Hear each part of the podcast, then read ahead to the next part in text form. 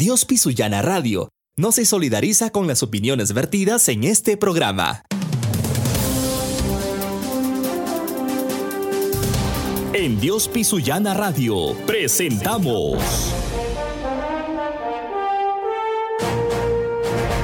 Elecciones 2021. Voto informado. 60 minutos con noticias, comentarios, entrevistas y toda la información electoral para un voto responsable. Elecciones 2021. Voto informado.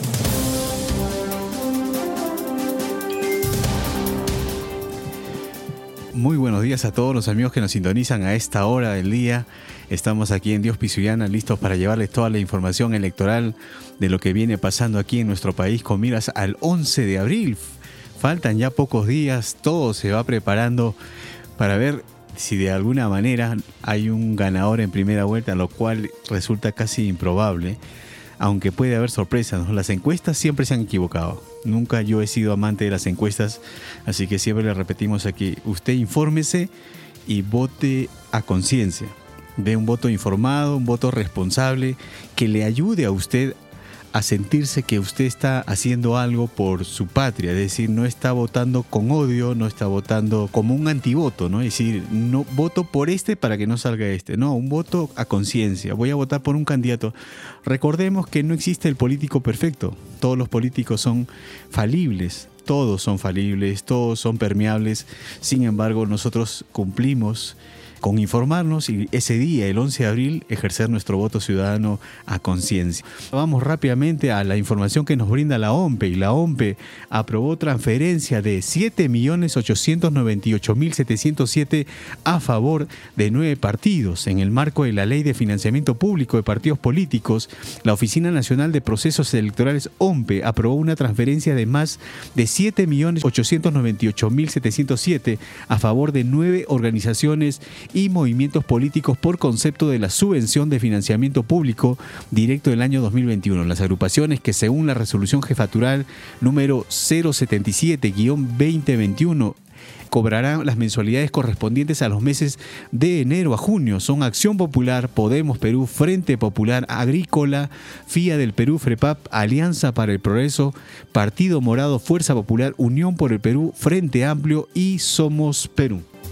La distribución de los montos que recibirán los partidos en mención se realizarán de manera proporcional al número de escaños que obtuvieron en las elecciones complementarias 2020. De acuerdo a lo expuesto, la Gerencia de Planeamiento y Presupuesto, mediante el documento de vistos, expresa que, de acuerdo al informado por la Subgerencia de Presupuesto y en el marco del presupuesto del funcionamiento para el año 2021, se dice Así dice la norma publicada en el diario oficial El Peruano.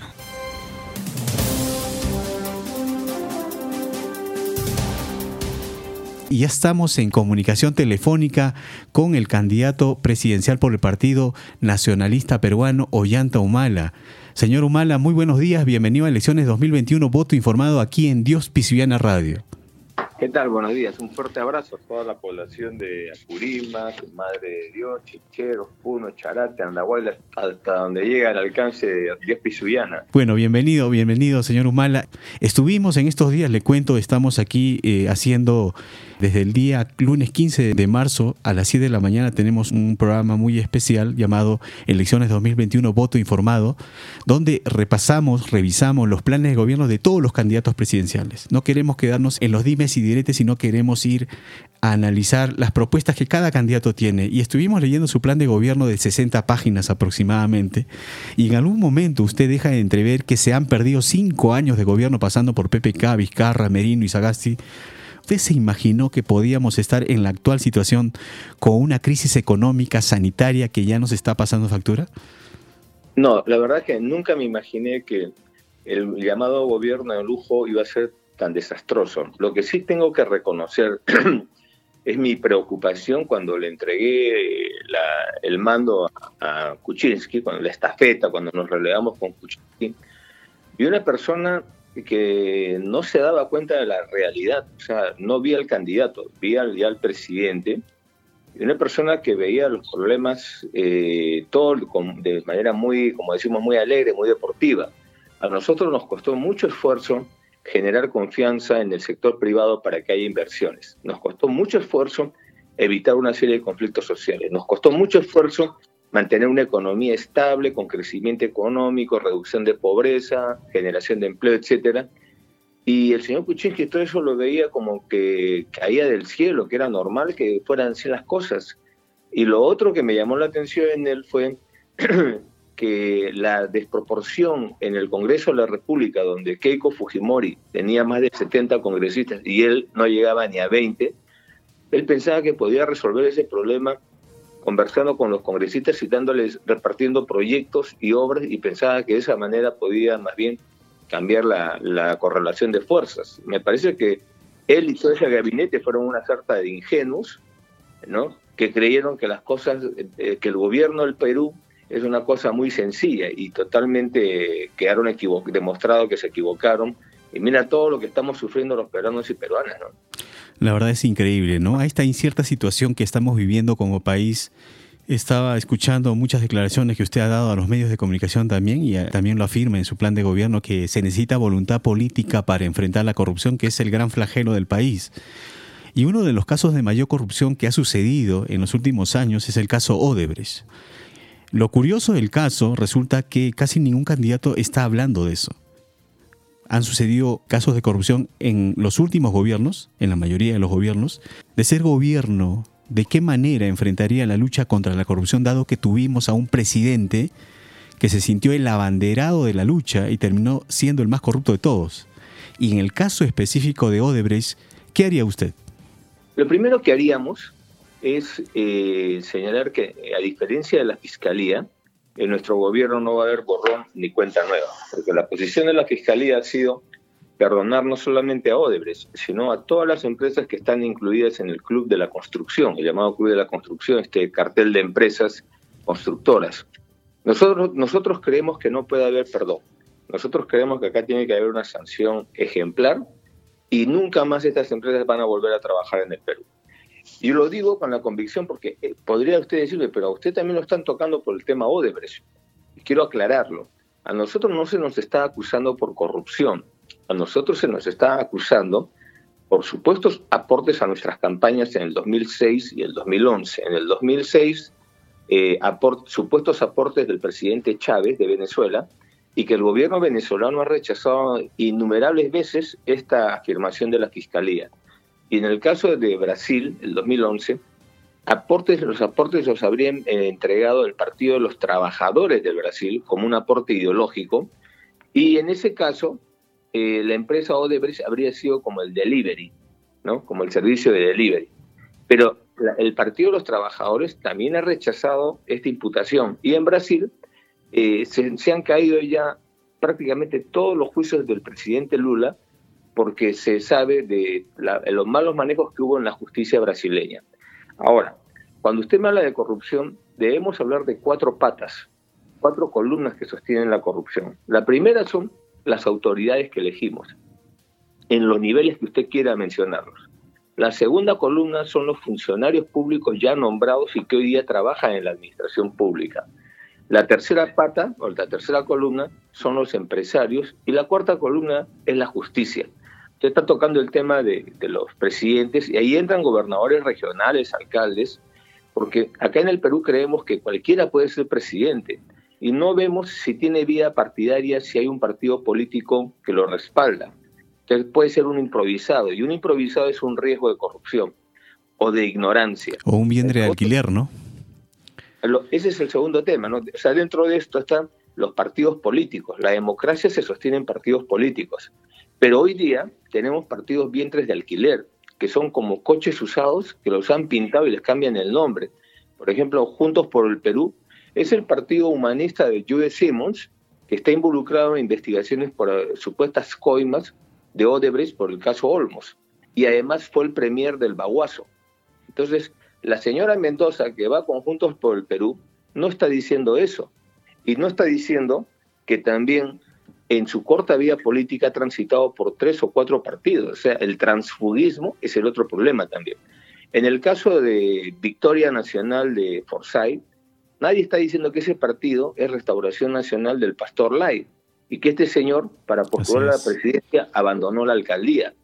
O en el caso de Renovación Nacional de López Aliaga, nadie está diciendo que ese es el Partido de Solidaridad Nacional, que lo han, de Castañeda al Ocio, que también está metido en casos de coimas por Odebrecht y OAS en la Municipalidad de Lima, y simplemente le cambian la pintura, le cambian de pintura el partido y el nombre. Entonces, una de las patas que usted ha tocado es a qué y somos Perú también, ¿no? Somos Perú también, ¿no? Tiene al candidato presidencial que no es del partido y tiene al primer eh, candidato a Congreso que tampoco es del partido. Bueno, ahí también ha habido un asalto al, al partido de Andrade, ¿no? Del exalcalde Andrade, porque la misma familia, la familia la sacaron, y, y cosas sui generis, ¿no? El candidato Vizcarra al Congreso ha sido el expresidente que convocó a las elecciones. O sea, él convoca, el, él toca el pitazo de inicio del partido y él se mete a la cancha. Así es. Una cosa de locos, ¿no? Que básicamente eh, nadie, ni, la, ni los constituyentes se imaginaron que pudiera haber un presidente que convoque elecciones y después lo sacan, se aparta del cargo y postula al Congreso, ¿no? Obviamente eso es eh, antiético, ¿no? Por, por decirlo menos. Quería preguntarle algo al respecto de la corrupción y no quiero pasar por alto también un problema que es gravitante en, ese aspecto, ¿no? Y pasa por los procesos de licitaciones, compras del Estado. ¿Cómo se puede evitar los sobreprecios, sobornos y todo lo que se ha visto últimamente? ¿Cómo usted se emplearía a fondo para que no pase lo que estamos viendo, ¿no? Ahora mismo estamos hablando sobre las vacunas de Sinopharm, por ejemplo, las vacunas chinas, y hablamos que ha habido algo debajo de la mesa ahí porque Pfizer eh, ofreció las vacunas, se les rechazó y sin embargo se encaprichó este gobierno en comprar las vacunas Sinopharm, que dicho sea de paso, no tienen la efectividad que quisiéramos nosotros como peruanos y sin embargo vemos esto continuamente en todos los gobiernos, que la corrupción campea en los procesos de licitaciones. ¿Cómo se trata esto? Usted está tocando la segunda pata de la corrupción, los funcionarios públicos. Y también, de paso, la primera pata que hemos hablado, que es a quienes elegimos como autoridades, ¿no?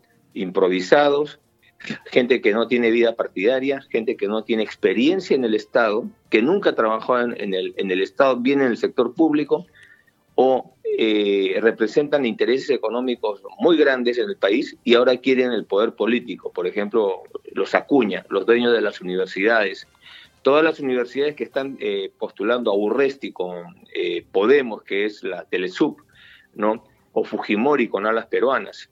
O sea, en las principales candidaturas hay universidades que son grupos económicos metidos, como por ejemplo en el caso del Escano, está la San Ignacio de Loyola, de, su socio Descanseco.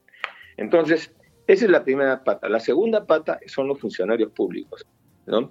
Y ahí encontramos lo que se llama el clientelismo y el patrimonialismo, dos figuras de corrupción en las cuales el funcionario público gana más plata poniéndole el visto bueno a una compra, a un contrato, que su sueldo.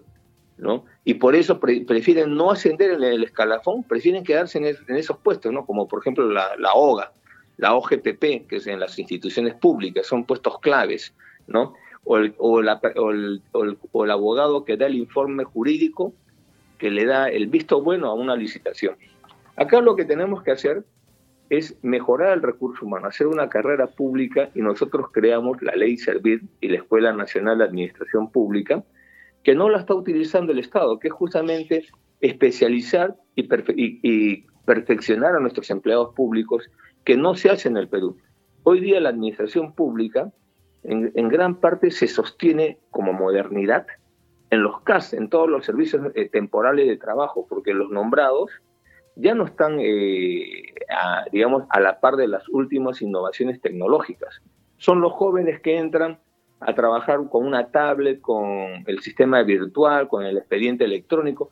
Esos son jóvenes de 25 a 35 años y todos esos están ahorita en el sistema CAS. No trabajas, lo votan. En cambio, los otros están nombrados, tienen ya la estabilidad laboral. Entonces, ¿Qué hicimos nosotros? Imponer la cláusula anticorrupción. Ese es lo primero que hay que hacer. Todo contrato del Estado debe llevar obligatoriamente una cláusula anticorrupción.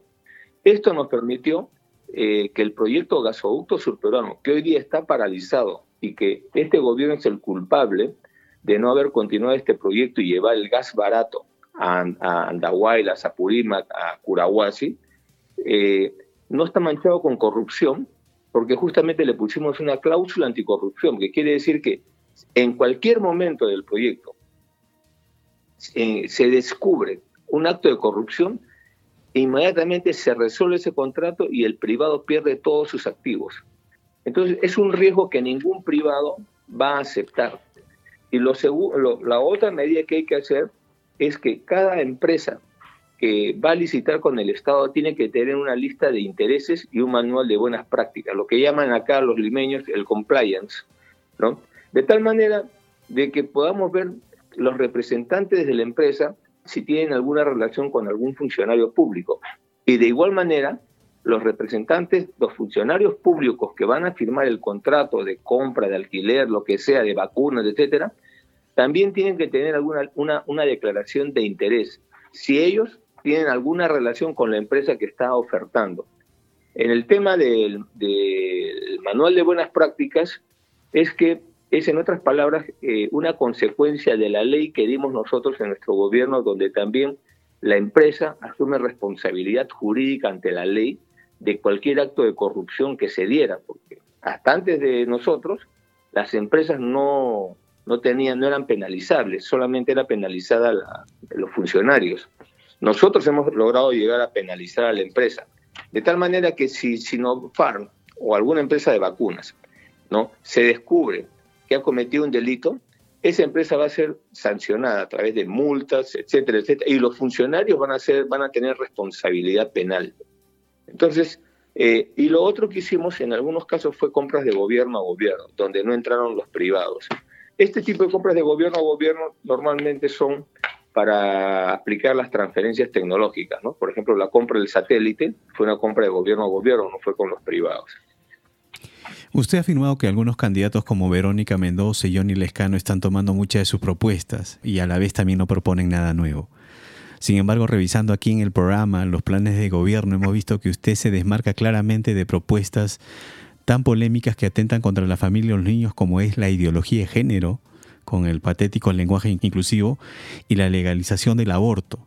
¿Cuál es su punto de vista, ya que en su plan de gobierno usted se centra más en puntos básicos y elementales para el país? De repente le doy a conocer un poco, ¿no? Dios Pisuyana Radio es una radio que tiene un enfoque cristiano, proviene del Hospital Misionero Dios Pisuyana, ¿no? Y que tiene carácter misionero y cristiano. Entonces, revisando los planes de gobierno, siempre nos encontramos con los y las todo el tiempo. ¿Cuál es su punto de vista al respecto? En cuanto a esto que se está proponiendo en algunos planes de gobierno y por lo visto eh, todo esto atenta contra la familia y los niños. ¿Cómo lo ve usted? Ah, no sabía que era en la radio del hospital. En el hospital lo conozco porque en el CMD que hice en, en Curahuasi visité el hospital, inclusive una sobrina, la hija de mi hermana, ha sido ha trabajado durante casi un año en Dios Pisuyana. Ah, qué bueno. Conozco a, conozco a los al doctor Claus. conozco el, el, apostolado que están haciendo todos estos médicos voluntarios, ¿no? Y que muchos de ellos, de sus hijos, están inclusive estudian en colegios locales. Así en es. caso de, ¿no? Bueno, nosotros lo que hablamos acá es del tema de la prevención, sobre todo, ¿no? Porque una de las principales causas eh, de muerte juvenil de las mujeres es eh, el aborto clandestino. Entonces, no es que uno esté a favor del aborto, uno tiene que entender ahora que, de acuerdo a Naciones Unidas, una de las principales causas de muerte es, es el, aborto clandestino. Y hoy día hay, por ejemplo, las pastillas del día siguiente. cualquier mujer las puede comprar, pero hay mujeres que no tienen plata ni siquiera para comprar esto. Por eso nosotros hemos creado el programa Mujer Revalorada. En Mujer Revalorada, nosotros estamos tratando de igualar las condiciones y proteger a la mujer vulnerable, que es la niña y la madre soltera adolescente. El problema acá es que una niña adolescente de 14 años está pagando 4.50, 6.50 por el paquetito, a veces usan dos, tres paquetitos mensuales, mientras que un niño no paga nada. Entonces, ese es para darle solamente un ejemplo de lo que es hoy día la, diferencia eh, para salir de la pobreza de una niña a un niño.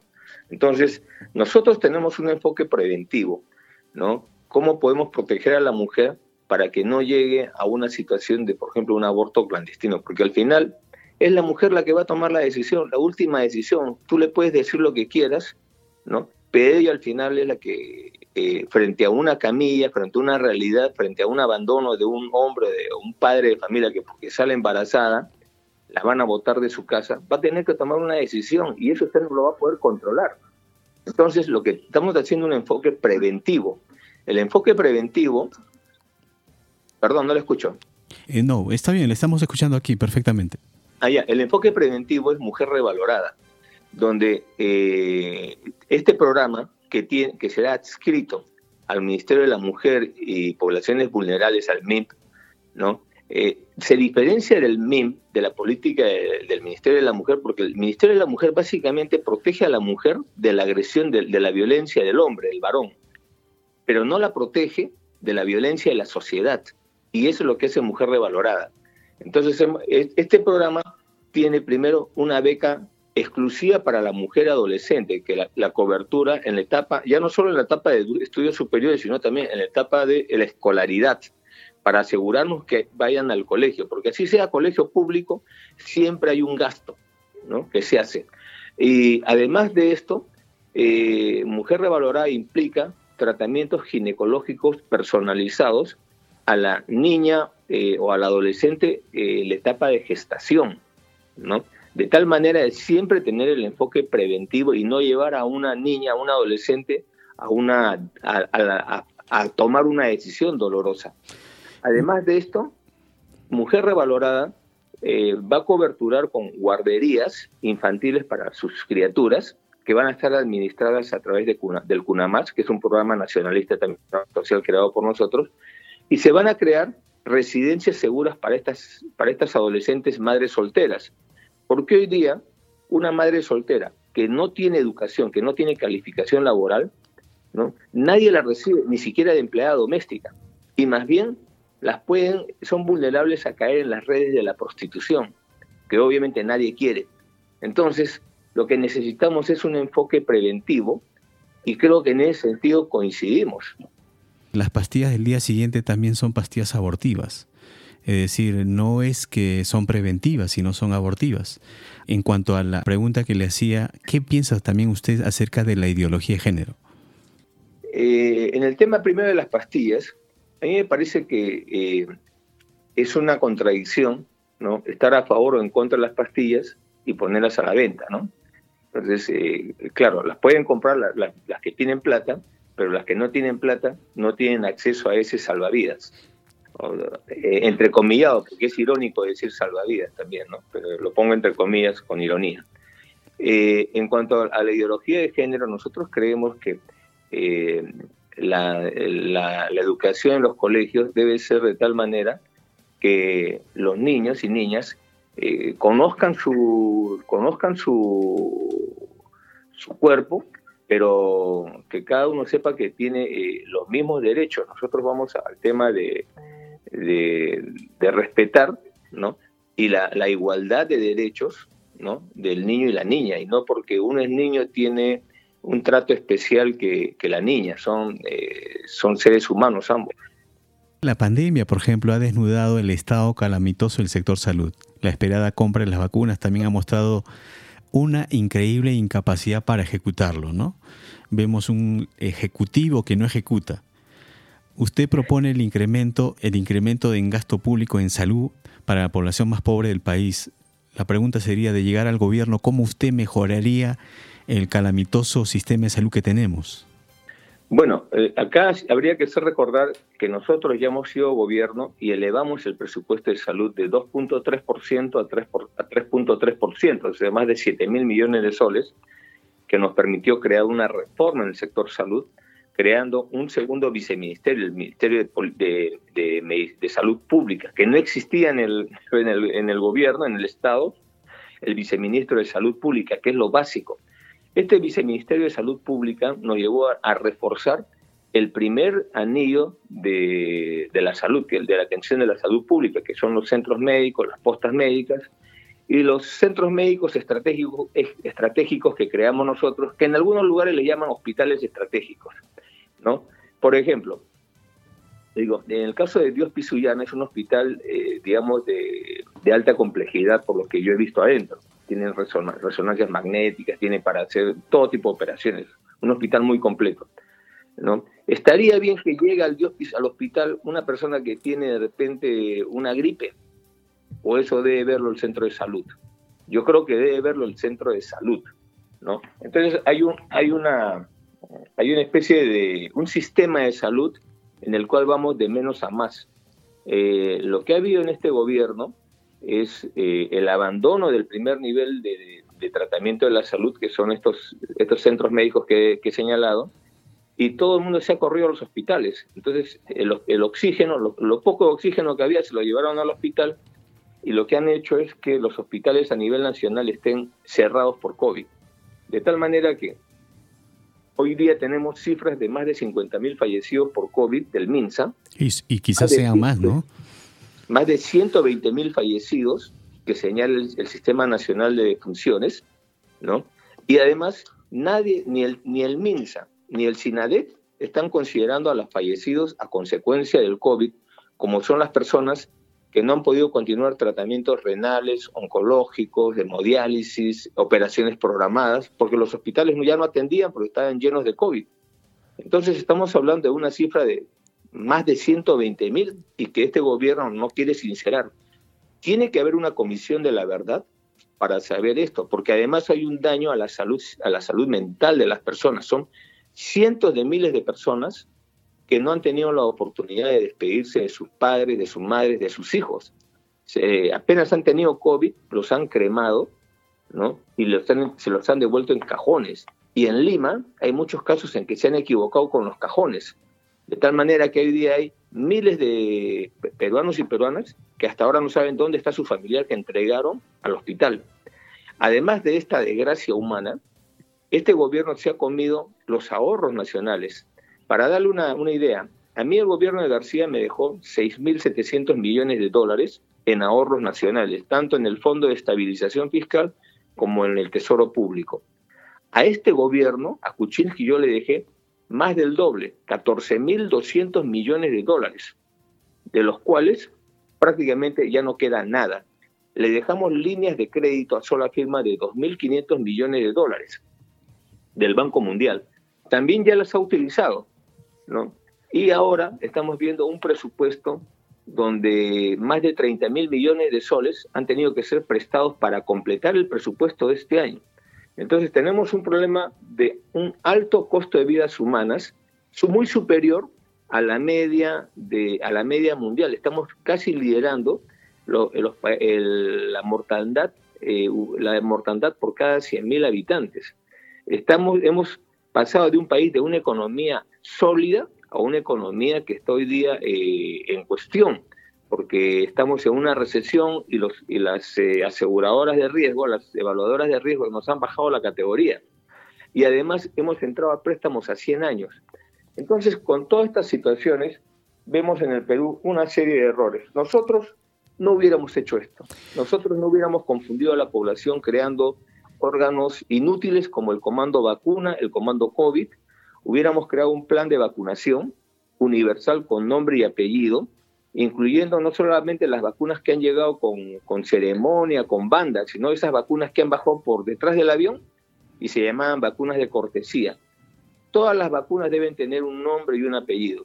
Además de esto, hemos entrado a negociar de una mala manera, de una manera bastante opaca, cuestionable, y puede ser también eh, eh, investigable, porque eh, hemos visto cómo los funcionarios que firmaron los contratos de vacunación recibieron previamente su vacuna. Eso puede verse como una coima, como un abuso de poder, como un acto de corrupción o como las tres cosas juntas. Y como una traición también a la patria, ¿no? Por supuesto, porque además estábamos en tiempo de guerra contra el virus. Entonces, lo que tiene que, eh, nosotros en nuestro gobierno logramos eh, niveles de integración con China y Rusia muy altos, como la Asociación Estratégica Integral con China y esta Asociación Estratégica con Rusia. Somos uno de los pocos países latinoamericanos que en política exterior logró esto. Solo está el, Perú, Brasil y Chile, y perdón, Brasil y México.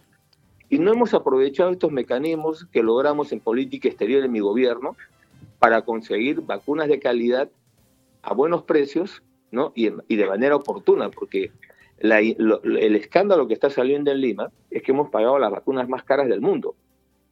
Entonces, eh, esto no hubiera sucedido en nuestro gobierno. En segundo lugar. Eh, nosotros hemos visto la primera y segunda ola con anticipación. La primera ola del, coronavirus la hemos visto con tres semanas de anticipación porque devastó Asia y Europa. Y veíamos cómo en, Italia, por ejemplo, la gente moría por falta de oxígeno. La, segunda ola la hemos visto con tres meses, tres meses de anticipación. Y ojo. Y no hemos hecho nada. Y no hemos hecho nada. Y ojo que ahora Europa está con la tercera ola, que en cualquier momento viene a América. Y, y no hemos hecho nada, no hemos aprendido. Y hemos tenido gente que está muriendo hoy día por falta de oxígeno. ¿no? ¿Y qué tenemos sobre el oxígeno? En el gobierno aprista justamente eh, crearon mecanismos para quebrar a las empresas a las empresas pequeñas que producían oxígeno medicinal para favorecer a dos o tres grandes. Hoy día estamos pagando esa decisión cuestionable, ¿no? investigable del gobierno aprista, ¿no? Pero además de esto, tenemos entonces que cumplir tres medidas. La primera medida es la vacunación eh, masiva, asegurar que toda la población tenga su vacuna. Eh, eh, la vacunación y además nivelar la demanda del oxígeno con la, oferta o la producción de oxígeno. Para eso, el Estado debe echar mano de las universidades, de las Fuerzas Armadas que están en condiciones tecnológicas de producir oxígeno y no lo están haciendo porque este gobierno no les exige resultados a las Fuerzas Armadas y a las universidades. Y en tercer lugar, debemos recuperar los hospitales, ¿no? Y para eso hay que fortalecer las postas médicas llevando el oxígeno y personal de salud. Dos temas ahí adicionales, que es el tema que ya he abordado, lo de la salud mental, y el otro tema que tenemos que priorizar es el agua potable. Porque de qué vale, la, de qué vale que, que, el MINSA, el gobierno, diga hay que lavarse las manos con agua y jabón si no tienes agua, ¿no? Y que te pongan en cuarentenas de cinco meses y estés en una casita en Lima, por ejemplo, en los arenales de Triple de, de Calaminas, y no tienes agua potable y el agua llega por cisternas una, una vez cada dos días. Así es, hay un dato de 3,6 millones de peruanos que no tienen servicios de agua potable, ¿no? Bueno, no solo eso, yo le voy a hablar también de la calidad del agua, porque ese agua potable, en realidad, agua potable en Lima, hablando de Lima, solo un 20 o un 30% de la población tiene agua potable eh, en estándares eh, eh, aceptables en calidad internacional. Pero el resto del 70% de, de, Lima tiene un agua con una cloración por debajo de los niveles internacionales de agua potable. Y eso estamos hablando de Lima, ¿no? Imagínense en las regiones. Peor, en las regiones es menos del 20% la proporción. ¿Por qué? Porque las EPS, estas empresas prestadoras de, públicas de saneamiento, creadas, me parece, en la época de Alan García, municipalizando eh, el servicio de agua potable, todas las 49 que existen en el Perú, eh, con la excepción de, de todas están quebradas, porque la administración de, potabilización, de la potabilización del agua es, una, es un negocio de escala, no es, eh, no es rentable, no es, no es sostenible, no rentable, sino no es sostenible para pequeñas poblaciones como es un, eh, un municipio distrital o provincial, en lo que lamentablemente se han convertido estas EPS, en muchos casos no, no, no puedo asegurar en Curahuasi, es en feudos de la autoridad donde pone gente a trabajar, crea, ahí tiene 20 plazas de 20 puestos de trabajo con sueldo asegurado y la calidad del agua es, muy mala. Entonces la gente tampoco está dispuesta a pagar más por el agua. Entonces eh, cada año el Estado tiene que estar financiando a fin de año, presupuestando plata para estas CPS que deben ser autosostenibles. Por eso nosotros en nuestro gobierno creamos la ley de la, de la OTAS, estos, eh, organismos técnicos de administración de saneamiento, para buscar fusionar EPS, hacerlas rentables, tratando de respetar en lo posible la ley de, el marco de la ley de descentralización, pero es evidente que en, eh, el agua no ha funcionado ni va a funcionar. Señor Humala, y usted también propone el cambio a una nueva constitución y varios candidatos también abogan por destituir a la constitución del año 1993. ¿Por qué cambiarla y no reformarla? Bueno, primero, antes de, responder esa pregunta, yo diría, quisiera separar, hay temas, hay cosas que son urgentes y hay cosas que son importantes. No es lo mismo. Una cosa urgente no necesariamente es importante y viceversa. En el caso de la, de la nueva constitución, es, una, es un tema importante, pero hoy día no es urgente, porque hoy día lo urgente es la crisis sanitaria, la, crisis económica y la crisis del empleo. Y, y, ahorita la, cambiar la constitución no me va a resolver estos tres problemas. Lo estoy diciendo de manera eh, pragmática, objetiva. Si yo fuera presidente, estoy viendo, lo, yo separo lo urgente de lo importante. En, el, en cuanto a la nueva constitución, sí, pues es una bandera nacionalista que desde el año 2006 la, hemos levantado y en esa época, como en el 2011, fuimos el único partido que levantaba el cambio constitucional. Ningún otro partido de los que hoy existen hablaba de nueva constitución y menos sus candidatos. Entonces, lo que pasa es que en, el, en 2006 la mayoría de la población no estaba de acuerdo con un cambio constitucional y el resultado fue que perdimos las elecciones. En el 2011 casi cometemos el mismo error fuimos con el cambio constitucional y el resultado de la primera vuelta nos hizo ver un resultado igual o casi igual al de la campaña del 2006, nos hizo ver que el cambio, que la mayoría de la población, un 60-70% de la población no estaba de acuerdo con un cambio constitucional, porque se hacían pues la pregunta, ¿y qué ganamos? no? O sea, ¿cuál va a ser el país referente? Además había crecimiento económico, etcétera.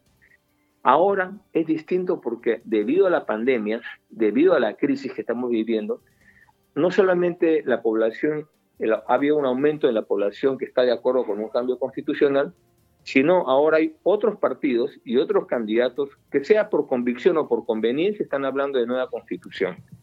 ¿Por qué un cambio constitucional y no una reforma? Porque ya hemos visto que las reformas no han funcionado, todas terminan en un fracaso porque el Congreso está penetrado por intereses económicos.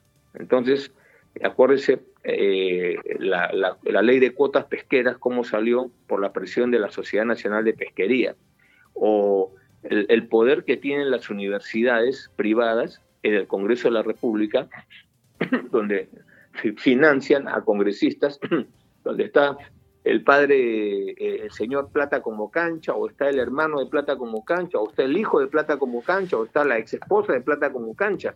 Que sacan leyes a nombre propio, ¿no? Acuña, Acuña Peralta, ¿no? Y, y, todos esos entran, entran como unos Terminator, ¿no? Con el chip de capturar la Comisión de Educación y la Comisión de Constitución. ¿Para qué? Para asegurar que eh, sus universidades no paguen los impuestos que le deben al Estado peruano que son más de 300 millones de soles y que no lo, no lo quieren pagar y no lo, no lo van a pagar en este, si siguen controlando el Congreso, o para eh, romper la, moratoria de creación de nuevas universidades, porque el negocio de los Acuña es crear una universidad y sacar plata. Ahora, ahora también han puesto una universidad en Miami o un centro de estudios en Miami. Pero este señor, usted, usted ha escuchado sus ideas y evaluará si realmente eh, puede ser el, mentor de una universidad, ¿no?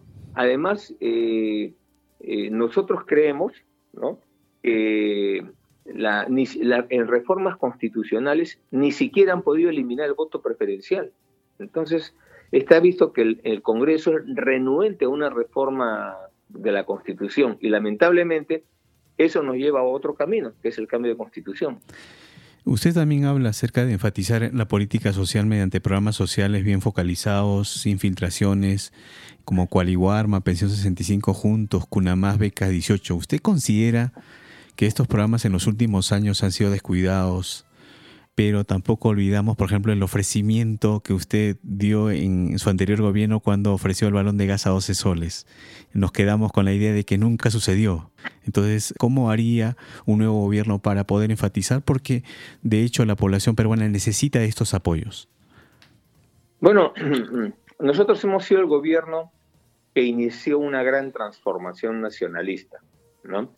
Una gran transformación que cambió la, estrategia de, todos los gobiernos neoliberales de economías abiertas y de mercado, en su política de reducción de pobreza. Todas las políticas del Estado en los últimos 20 años sobre reducción de pobreza era a través del crecimiento económico.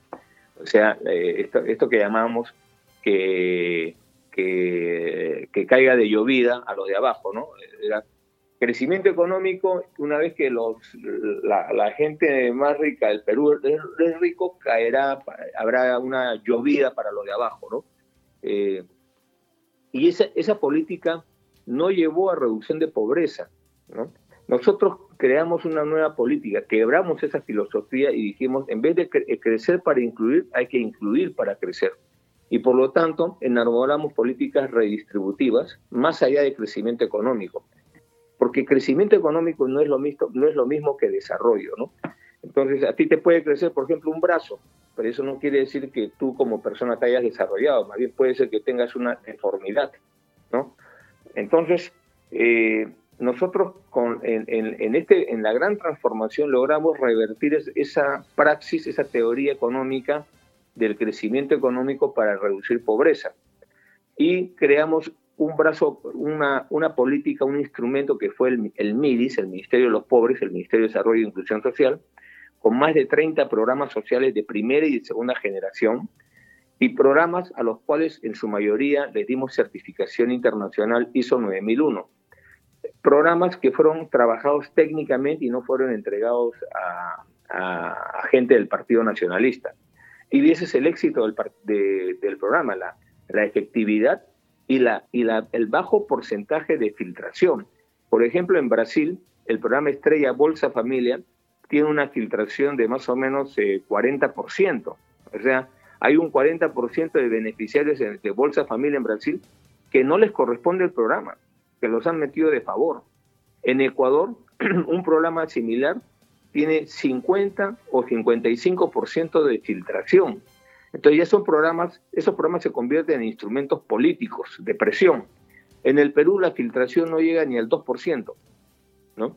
Entonces, ese es un éxito, los programas sociales, y evidentemente este gobierno los ha desfinanciado por, por, lo que sea. Pueden ser por razones ideológicas, no creen en los programas sociales, por razones presupuestales e ideológicas creen que hay que priorizar el presupuesto para otras cosas, etcétera. Pero hoy día, por ejemplo, el programa nacional de becas, que entregó 100.000 becas en mi gobierno, en este gobierno no va a entregar más de 50.000.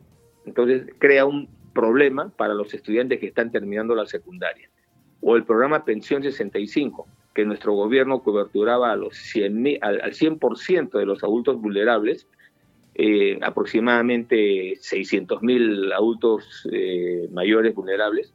Este gobierno está coberturando al 80%, porque por una simple lógica, ha crecido la pobreza 6 puntos, hoy día la pobreza está en más de 32%, 7 puntos, perdón, ha crecido, pero no ha crecido el presupuesto. Entonces, hoy día hay más adultos mayores, más pobres, y que no tienen pensión 65. Y así podría contarle todos los programas sociales.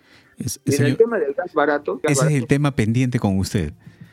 Sí, en el tema del gas barato, mucho se nos critica, ¿no? Que no llegamos al balón de 12 soles, que no hicimos, que no cumplimos. Esa es una, una, una crítica eh, de nuestros, principalmente política, porque nadie está diciendo que en principio fuimos el único partido que así como tocó el cambio constitucional en el 2011, tocamos la problemática del gas barato, porque evidentemente eh, eh, había un problema con el precio del gas. El modelo, el modelo peruano de camisea, el modelo que creó Fujimori y que lo continuó García, es un modelo de exportación del gas y no de consumo del gas. Por eso es que para nosotros el gas es caro, porque el gas que sale de camisea no para en ninguna región, se va sin hacer escalas por el gasoducto, se va hasta Pampa Melchorita para la exportación. Y el gas que consumimos en Curahuas y, en toda la Macrosur es el gas de camisea, pero que primero va a Lima y después retorna. Entonces, nosotros tomamos el toro por las astas y llevamos a 8 millones de peruanos el gas barato, que eso nadie lo está diciendo, porque una cosa es decir, no se cumplió, otra cosa es decir, bueno, sí, el gas barato es una realidad, llegó a 8 millones de peruanos. ¿Cómo llegamos a 8 millones de peruanos? Creamos el Vale FICE, que es un subsidio de 18 soles por cada balón de gas y beneficia, eh, nuestro gobierno llegó a un millón y medio de familias peruanas. Un millón y medio de familias peruanas son más o menos 6 millones de peruanos. Pero además de eso, creamos las conexiones de gas doméstico en Lima y en Ica, ¿no? aprovechando el gasoducto. Eso nos llevó a construir un gasoducto, entre Lima y Ica y llegamos a beneficiar a cerca de medio millón de familias con el gas barato. Medio millón de familias son dos millones de peruanos que también tienen el gas barato y no a 12 soles, sino a 8, a 10 soles, todavía menor, porque el, gas domiciliario ese es su equivalente en costos de balón, ¿no? Pero además de eso, creamos el programa Cocina Perú, que es un programa que entregó a dos millones de peruanos que cocinaban con leña, les entregó una cocina de dos hornillas, una válvula y un balón de gas para incorporarlos al FICE. Allí tiene dos millones más que tienen el gas barato. Estamos hablando en realidad de más de 10 millones, ¿no? Además de eso, nacionalizamos el lote 88 para la Reserva Nacional, para el consumo nacional, porque ese gas ya tiene un costo cero y estaría mal que vaya a la exportación como lo estaba haciendo García y los brasileños de Odebrecht. Punto. ¿no? Además de eso, creamos el, proyecto Gasoducto Surperuano, que a, diferente, a diferencia de este gasoducto, son, 13, son 1.300 eh, kilómetros de ductos de gas para llevar cada troncal de Camisea a, a Purímac, a Ayacucho, a Puna, toda la Macrosur, y además licitamos y entregamos la, buena pro para las plantas de fraccionamiento del gas en cada región de, la Macrosur para convertir el, el, gas natural en GNB y en GLP. Todo eso hicimos, incluyendo que creamos en el Fondo de Estabilización de los Precios de los Combustibles un espacio para el GLP, para proteger el precio del GLP. Entonces, a mí me cuesta, me, me parece extraño que nadie valore todo lo que se ha hecho por, por llegar al, gas barato, todo lo que hemos hecho como gobierno en cinco años y con resultados tangibles. Ocho millones de peruanos hoy día tienen el gas barato.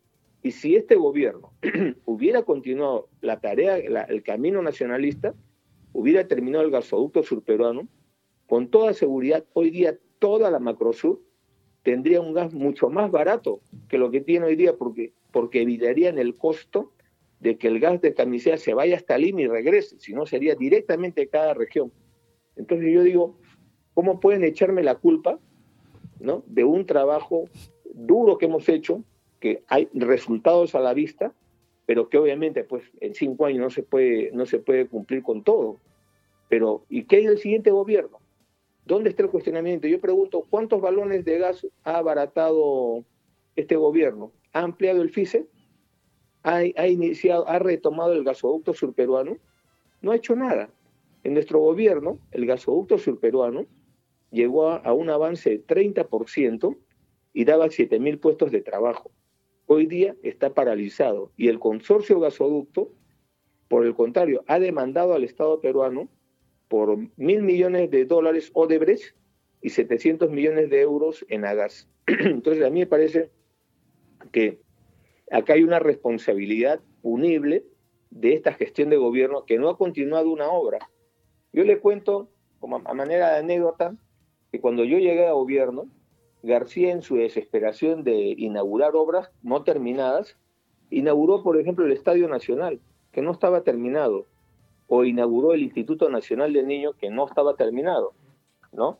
Y yo lo que hice fue eh, concluirlo y respetar su placa. Si hubiera sido perverso, no lo hubiera terminado. Y cada vez que la gente va al estadio estarían renegando de García. O cada vez que un niño tiene que atenderse en el, en el Instituto Nacional del Niño, los familiares estarían renegando porque hasta las paredes eran de triple Eso es un buen gobierno, continuar las cosas, las cosas buenas del saliente. Acá, este gobierno no lo ha hecho y ellos son los que tienen la responsabilidad. Claro, hay una carga política contra nosotros pero miren lo que hemos hecho, no nos hemos cruzado de brazos. Y además, la solución para continuar este trabajo, adicionalmente a lo que, a lo que ya hemos avanzado y tienen que avanzar en el FIS, en conexiones de gas, en terminar el gasoducto surperuano, lo otro que vamos a hacer nosotros llegando a ser gobierno es entrar con Petroperú a la comercialización del gas, porque en gran medida los sobrecostos del valor del gas están en la cadena de comercialización pero una de las cosas que, siempre nos ha preocupado a los peruanos es, algo que usted ha mencionado, ¿no? Es decir, que cada gobierno entra y, si no es de la misma línea que el anterior, destruye lo que el otro hizo y no se trabaja, lamentablemente los gobiernos no trabajan en función a proyecto país. Siempre quieren marcar claramente quién lo hizo o el partido que lo hizo y siguen con los apetitos personales y no se trabaja en función de un proyecto país. ¿Qué quiero para el Perú a futuro? ¿no? Entonces, quiero hacerle una pregunta muy honesta y no sé si hasta reflexiva y, este es, y es esta, ¿no? ¿Por qué los peruanos deberían darle a usted una segunda oportunidad para dirigir al país? Mire, eh, a mí me dieron una oportunidad los peruanos en el año 2011 de ser presidente y aproveché esa oportunidad. En cinco años de gobierno, las eh, inversiones eh, privadas superaron, eh, triplicaron las inversiones privadas que se hizo en el gobierno de García. Llegamos a 42 mil millones de dólares. Las APP llegaron a más de 20 mil millones de dólares. El salario mínimo vital subió de 600 a 850 soles. Construimos una serie de reformas educativas, de salud, del servicio civil, donde logramos aumentar los salarios de los maestros, del personal médico en un 60-65%, Hemos construido más de 262 establecimientos de salud, hospitales nacionales, regionales, provinciales, postas médicas. Hemos creado una política social que no existía en el Perú, con un ministerio del MIDIS, y más de 30 programas sociales, entre ellos Caliguarma, Pensión 65, Beca 18, Cuna Más, Más Salud, que ustedes lo deben de conocer, estos programas llevamos médicos especialistas al interior del país, ¿no? Eh, saberes productivos, mi, riego, que permitió, permitió aumentar la frontera agrícola con riego tecnificado en más de 60.000 hectáreas en el, en el minifundio, ¿no? los colegios de alto rendimiento. Supimos darle continuidad a las cosas buenas del gobierno de García, como fue los colegios emblemáticos, la lucha contra la desnutrición crónica infantil, que en el gobierno de García estaba en más de 50%, ellos lo bajaron a algo de veintitantos, y nosotros lo bajamos a 11%, me parece, algo así. ¿no? Creamos programas como Rutas Solidarias eh, y, eh, como he dicho, el Plan Nacional de Becas, que eso no había, ¿no? etcétera. Eh, creamos obras de infraestructura como la longitudinal de la sierra. quisimos avanzar con el, por ejemplo, con el teleférico a Choquequirao y lo llevamos hasta nivel concurso, pero un día antes del concurso ya pues el alcalde de Anta en Cusco le metió una cautelar y hasta ahora está paralizada la obra, ¿no? Pero eh, hemos trabajado pensando en el Perú. Y si ustedes miran a Purímac, ¿en qué gobierno, qué gobierno ha hecho más cosas para, por Apurímac? Las carreteras de Apurímac que estaban en un 37% de asfaltadas, las llevamos a un 92% de asfalto, eh, conectándolas con las diferentes regiones de la Macrosur. Eh, cuando llegamos a gobierno, solo un tercio de la población rural tenía acceso al agua potable. En cinco años duplicamos la cantidad y dos tercios tienen ahora acceso al agua potable. ¿no? En cinco años hicimos lo que casi en 200 años de república se hizo. Creamos la red dorsal de fibra óptica que son 13, de Internet, que son 13.500 kilómetros de tendido de fibra óptica en banda ancha y que lamentablemente este gobierno no ha hecho nada recuperamos, le ganamos a Chile los 50 más de 50.000 kilómetros cuadrados de mar de dominio marítimo y de la sentencia la ejecutamos al día siguiente. Hemos creado los colegios de alto rendimiento que hay en Apurímac. ¿no? Hemos creado los centros de innovación tecnológicos, que es para mejorar la producción local. Entonces, si usted ve, hemos aprovechado al máximo la oportunidad, porque hay otros políticos que llegan a gobierno, el pueblo les da una oportunidad y no la aprovechan. Entonces, en Apurímac hemos invertido más de 4.500 millones de soles. Los otros gobiernos no llegaban ni a 2.200 ni a 2.500 millones de soles, ¿no? Y con una ejecución presupuestal de un promedio de 88 a 90%, frente a los otros gobiernos cuyo promedio era 60-65%. Es decir, por donde usted lo mire, nuestro gobierno ha sido inmensamente superior. Entonces, creo que eso demuestra nosotros tenemos gestión de trabajo, sabemos trabajar y creo que podemos con esta, con esta experiencia que tenemos hoy día adquirida de, lo que es gobernar el país, que nos da la memoria institucional de los problemas, eh, podemos garantizar un futuro seguro para Purímac y para el Perú. Entra un nuevo gobierno, un improvisado, un salto al vacío, y no vas a saber cuál es la historia del, teleférico de Choquequirao. No vas a saber cuáles son las problemáticas. Eh, de la agricultura en Apurímac y cuáles son sus demandas sociales. Entonces, yo creo que en este periodo duro de, que se viene de, pandemia, de crisis económica, sanitaria, moral, educativa, porque hemos perdido el año escolar también, ¿no?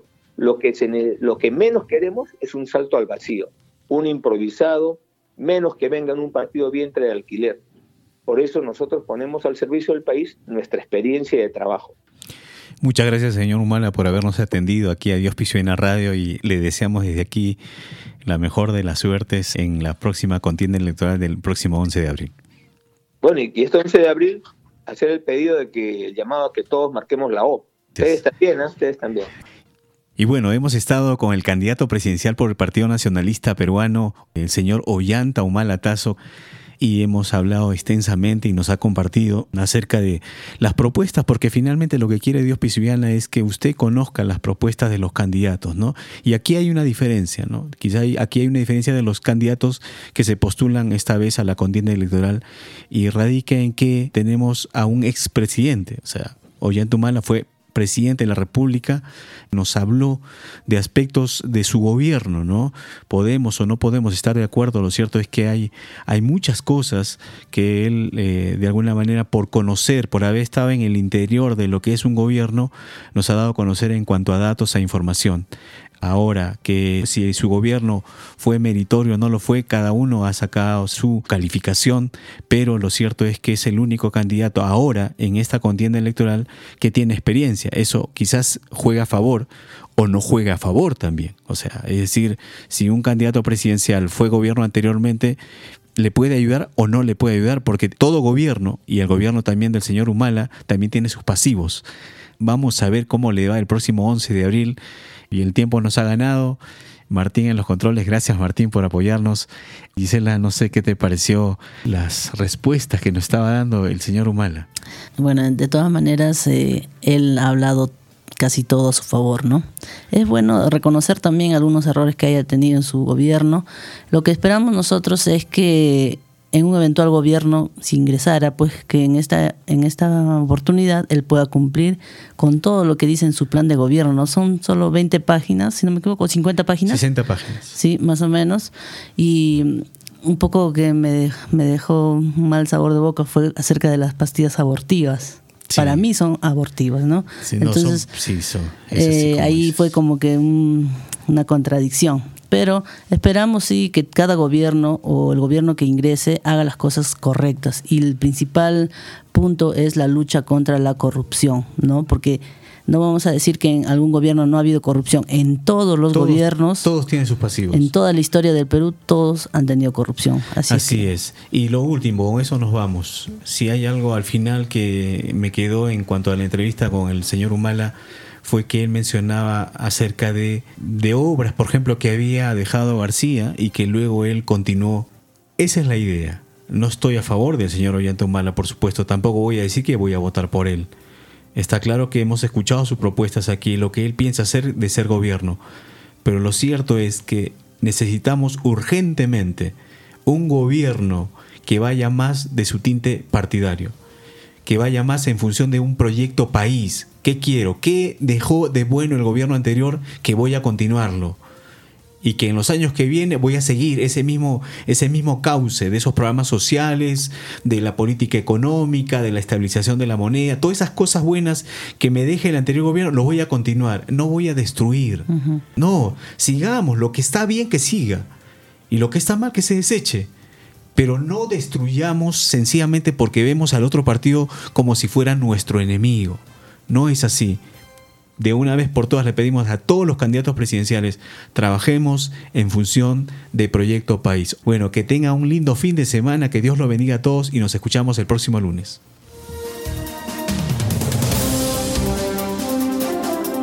En Dios Pisuyana Radio hemos presentado Elecciones 2021.